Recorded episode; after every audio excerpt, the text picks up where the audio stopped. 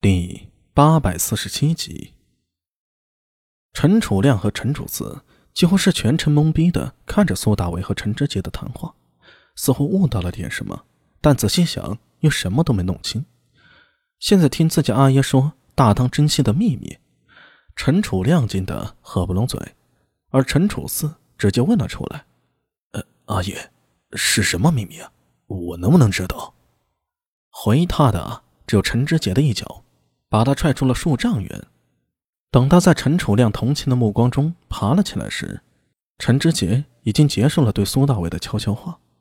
苏大伟的脸上露出惊讶和不敢置信之色。陈之杰笑眯眯的说道：“嘿，你现在明白了吧？”“明白了。”苏大伟想了想，又说道：“呃，又有点不敢相信啊。”“哈哈哈。”无妨，老夫刚知道这件事时，也很难相信。不过再想想，更证明陛下雄韬武略，极有远见。真不愧是太宗之子啊！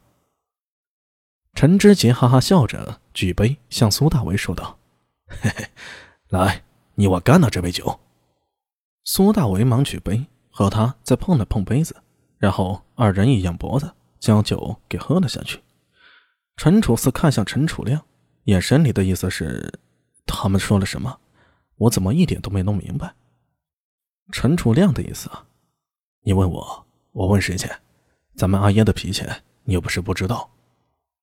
酒过三巡，陈志杰似乎有些醉意，他摇晃着酒杯，向苏大为醉眼道：“老陈，我出生于冀州东阿，大家都以为我是粗人，嘿嘿嘿，我家祖上。”也是阔过的。曾祖熙任其燕州司马，祖哲齐黄州司马，父老齐州中大镇。嘿嘿，如果再往上算呀，按族谱，我老陈家是三国陈立第十三代孙。他向苏大为瞪眼道：“哎，你说我算粗人吗？”“呃，不算。”苏大为随口接了一句。心里却在想，陈知节跟自己说这番话是什么意思啊？陈立倒是听说过，三国的一流谋士，什么曾祖兴、祖哲，应该是出任过北齐的高官。追父陈楼，大中镇掌管地方选拔官吏事宜的官员，权力啊着实不小。这么看来，陈知节的出身，哎，宜州东阿，陈氏他也算是山东望族了。山东望族里的山东，并非指后来的山东地区，而是指关中萧山以东的范围。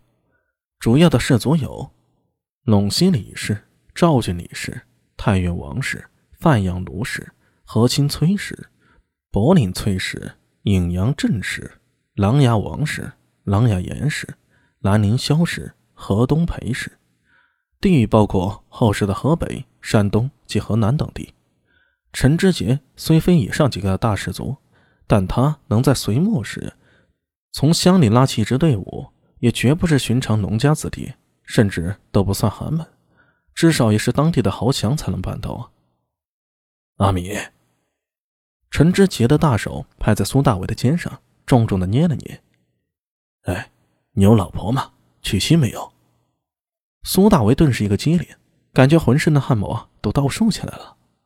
莫非陈老魔醉翁之意不在酒，而是想给自己说和一门亲事？陈知杰家有没有女儿？苏大伟并不清楚，但看陈知杰铁塔一样的身形，还有陈楚亮和陈楚四黑熊一样的外貌，这陈家基因呢有点太强了，只怕自己啊是受不住啊！见苏大伟有些惊惧的瞪大眼睛，陈知杰仰头狂笑，哈哈哈哈哈哈！我想我老婆了，我老婆是清河崔氏出身，她不在身边，我总觉得差点什么。男人呢，还是得有个婆娘。陈志杰用力的拍打着苏大伟的肩膀，差点没把他拍到地上去。大丈夫岂可无妻？阿米，你放心，你的婚事包在我身上。呃呃，大宗啊，别，婚姻之事啊，我要问我阿娘。阿爷，阿姨喝醉了。阿米啊，你先去忙啊，我们来照顾。陈楚四拽了一把苏大伟的袖子，冲他使了个眼神儿。陈楚亮早就上去将坐在歪斜的陈志杰扶住了，又高声向帐外亲兵喊要醒酒汤。苏大伟有些懵逼，不知道好好的谈话怎么最后闹成这样。按陈志杰的酒量，应该不至于啊，也不知是真醉啊还是假醉。不过再坐下去啊，只怕要出事儿了。还真怕陈老莫塞个长得跟陈楚四这样的壮硕妹子给自己，那个简直是噩梦啊！他忙向陈志杰告了声罪，又向陈楚四丢了个眼神，匆匆离开了。等他走出帐，过了片刻，正在发酒疯的陈志杰坐直了身体，向身旁手足无措的陈楚亮横了一眼。去热毛巾给我，把桌子再收拾一下。呃，阿爷，呃，你没醉啊？少废话。说完，他又看向陈楚四，用心与苏大伟结交，明白了吗？是阿爷。